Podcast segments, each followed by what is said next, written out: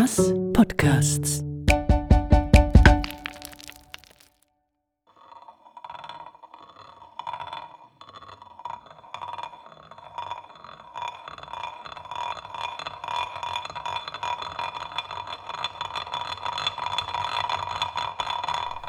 Sandsteinreich Bern. Sisyphus am Münsterberg.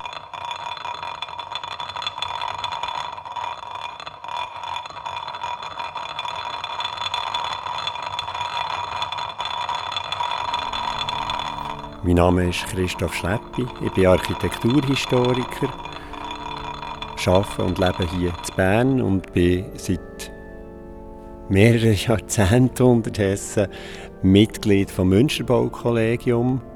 Das Baukollegium ist eine Gruppe von Experten, Expertinnen und Experten unterdessen, die quasi als Bauherrschaft die Aufsicht hat darüber, was mit dem Münster soll gemacht werden soll, wo das Geld für die Restaurierung soll ausgegeben werden. Zum Münster gestoßen bin ich vor fast 30 Jahren durch ein Projekt, durch ein Buchprojekt, das ich zusammen mit einem Lehrer, als ich noch bin, mit der Schule gegangen habe gesagt, wir wollen einen Führer machen, ein Buch machen, das das Münster neu erklärt und wie immer mit dem Ziel, dass auch Leute, die nicht eine spezielle Ausbildung oder Bildung haben, können verstehen, können spüren, können sehen, was das Gebäude eigentlich alles zu bieten hat. Und so stehen wir jetzt da, nachdem ich lang, lang noch durfte mitarbeiten und mitgestalten an diesem Münster und möchte dem Publikum zeigen, was mit einer so einer Kirche passiert, wie schwierig das es ist, so eine Kirche zu unterhalten, was für Entscheidungen müssen getroffen werden und an was das ist geschaffen worden in den letzten Jahrzehnten. Heute kann man sagen, die Berner Münsterbauhütte gehört zu den führenden Betrieben im Gebäudeunterhalt in Europa. Und im Verlauf der nächsten, von den nächsten paar Minuten möchten wir über das hier erzählen. Im Verlauf von diesem Besuch werden wir mit fünf verschiedenen Leuten, die in fünf verschiedenen Funktionen an diesem Münster arbeiten, an fünf verschiedenen Orten vorbeigehen. Dabei soll es zuerst einmal darum gehen, was überhaupt für Stein ist an diesem Gebäude verbaut worden. Das machen wir mit dem Peter Völkle zusammen, einem Polier oder dem Chef der Münsterbauhütte. Nachher soll die Rede sein von der Geschichte von dem Münster. Das wird der Jörg Schweitzer machen. Wir gehen miteinander auf einen Turm und dort dabei ist der Hermann Heberli, der Münster-Architekt, der sein Amt übrigens offiziell jetzt gerade hat an Annette Löffel übergeben und sie wird uns auch begleiten an der Eckfiliale äh, im Westwerk Süd. Äh, dort reden wir über die neuen Restaurierungsmethoden und schlussendlich gehen wir miteinander auf eine Baustelle, nämlich auf das Gerüst selber, am nördlichen Seitenschiff. Und dort tun wir mit dem neuesten Mitarbeiter von der Münsterbau Hütte, Max Putz, einmal schauen, wie es auf einer so einer Baustelle zu und her geht und wie sich das, das dort anfühlt. Als erstes gehen wir mit dem Peter Völkle an die Südwand vom Münster gegen die Plattform raus und stehen dort vor einem Spornpfeiler. Das ist der Teil vom Strebenpfeiler, der zu der Wand ausschaut. Und wenn man Peter Völkle dort zulässt, dann merkt man, der kann das Gebäude lesen wie ein Buch. Und genau um das geht es auch bei dem, was wir restaurieren, bei dem, was wir machen, wenn wir das Münster eingerüsten. Wir wollen die Spuren von der Vergangenheit, die verschiedenen Materialien, Farben, Zersetzungsprozesse, Oberflächenstrukturen so erhalten, dass sie auch künftige Generationen noch lesen können. Gerade an diesen Pfeilern kann man sehr gut auch die Geschichte von Menschen nachvollziehen, aber auch die Restaurierungsgeschichte. Oder? Also, jede Geschichte von so einem Steinbau hat ja auch eine Restaurierungsgeschichte in der Regel. Und äh, wir sehen oben in der Höhe von der Galerie sehen wir zum einen den Obernkirchner Sandstein, wo eben das Wasser wieder ableiten, also das Wasser von den Fassaden ableiten. Im Bereich vom Pfeiler selber haben wir den Zugersandstein, also wir haben hier oben die zwei neuen Materialien aus dem 19. Jahrhundert. Dann haben wir unter dem Sims haben wir, äh, zwei Reihen mit, mit, äh, mit einem helleren Sandstein. Das sind Ersatzstücke aus dem 18. Jahrhundert. Das haben wir inzwischen auch herausgefunden, oder im Laufe der letzten Jahre, durch die vielen Restaurierungsabschnitte, dass wir das sehr gut können zuordnen können, dass im 18. Jahrhundert ein relativ großer Eingriff war. Äh, 1750er bis 80er Jahre ist sehr viel an Münster gemacht worden. Und die Platten, die wir hier sehen, sind aus dieser Zeit. Dann haben wir darunter die originalen Stücke aus dem mittleren 15. Jahrhundert, die eben den Braunton haben. Der Braunton ist, äh, ist, äh, kommt durch Verwitterung, ist eine Patina, die entsteht.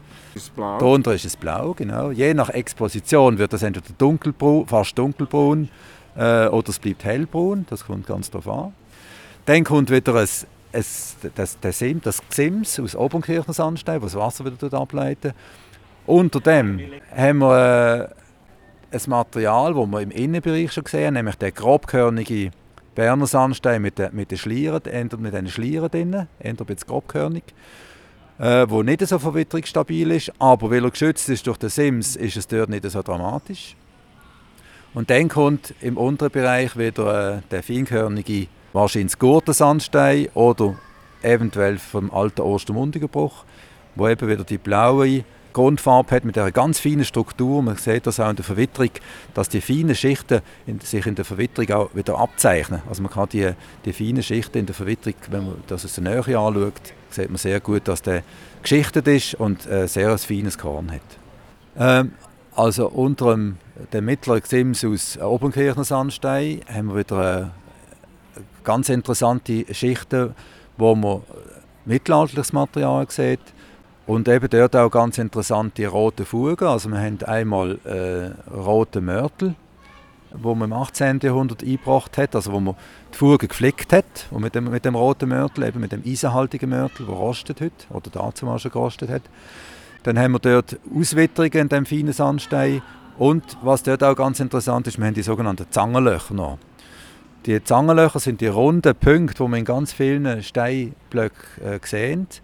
Das sind ähm, Vertiefungen, die die mittelalterlichen Steinmetze angebracht haben, um die sogenannte Steinzange anzusetzen. Das war das Hebewerkzeug. Also das ist die Hebevorrichtung. Also dann haben wir äh, das untere, also das dritte Gesims von oben quasi, also wir haben wirklich drei horizontale Gesims, die das Wasser dann ableiten, ist wieder aus dem Obernkirchner Sandstein. Man sieht schön, wie sich der Sims durchzieht, über die ganze Länge von Münster zieht, zieht sich der Sims durch. Auch unter dem Fenster ist das. Und unter dem haben wir nochmal eine Besonderheit, das ist nämlich ein Anti-Graffiti-Anstrich drauf. Deswegen sehen die Steine dort äh, äh, ein bisschen anders aus, mit einem sogenannten Kalk-Casein-Anstrich. Also Casein ist ja nicht anders wie Quark und das Casein wird mit, mit äh, Sumpfkalk gemischt. Man gibt Pigmente dazu, also erdfarbene Pigmente, die im Sandstein entsprechen.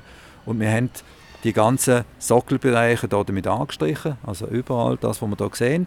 Und damit haben wir jetzt einen effektiven Schutz gegen Graffiti. Das heißt, wenn jetzt jemand ein Graffiti da drauf macht, streichen wir entweder gerade wieder drüber oder wir können es auf den Anstrich kann man es wieder abnehmen, ohne dass der Stein geschädigt wird. Es ist auch im Prinzip eine Kombination von Überdecken von alten Graffiti und Schutz vor neuen Graffiti. Ganz unten haben wir den Sockelbereich, das ist ein, äh, ein Kalkstein. Das ist auch etwas Interessantes, dass das ganze Münster, wie auch viele äh, Teile von der Berner Altstadt, haben äh, die Kalksteinsockel. Und weil der Stein eben kein Wasser sucht, ist das wirklich der effektivste Schutz, den man für ein Sandsteingebäude machen kann im Bodenbereich, ist, dass man eben nicht ein saugendes wie der Sandstein, der sehr stark Wasser sucht, einbaut, sondern ähm, ein Kalkstein, der eben sehr dicht und kompakt ist.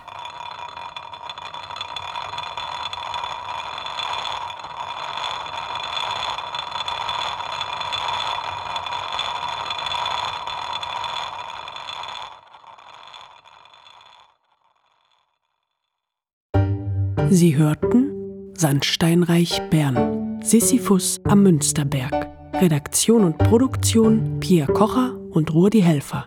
Fachliche Begleitung und Moderation Christoph Schleppi. Musik Maru Rieben. Sandsteinreich Bern ist Teil von Omas Podcasts. Ein Hauptstadtkulturprojekt von Sonor, Hörmal, Rast und Mörb. Weitere Podcasts und Informationen auf omas.ch.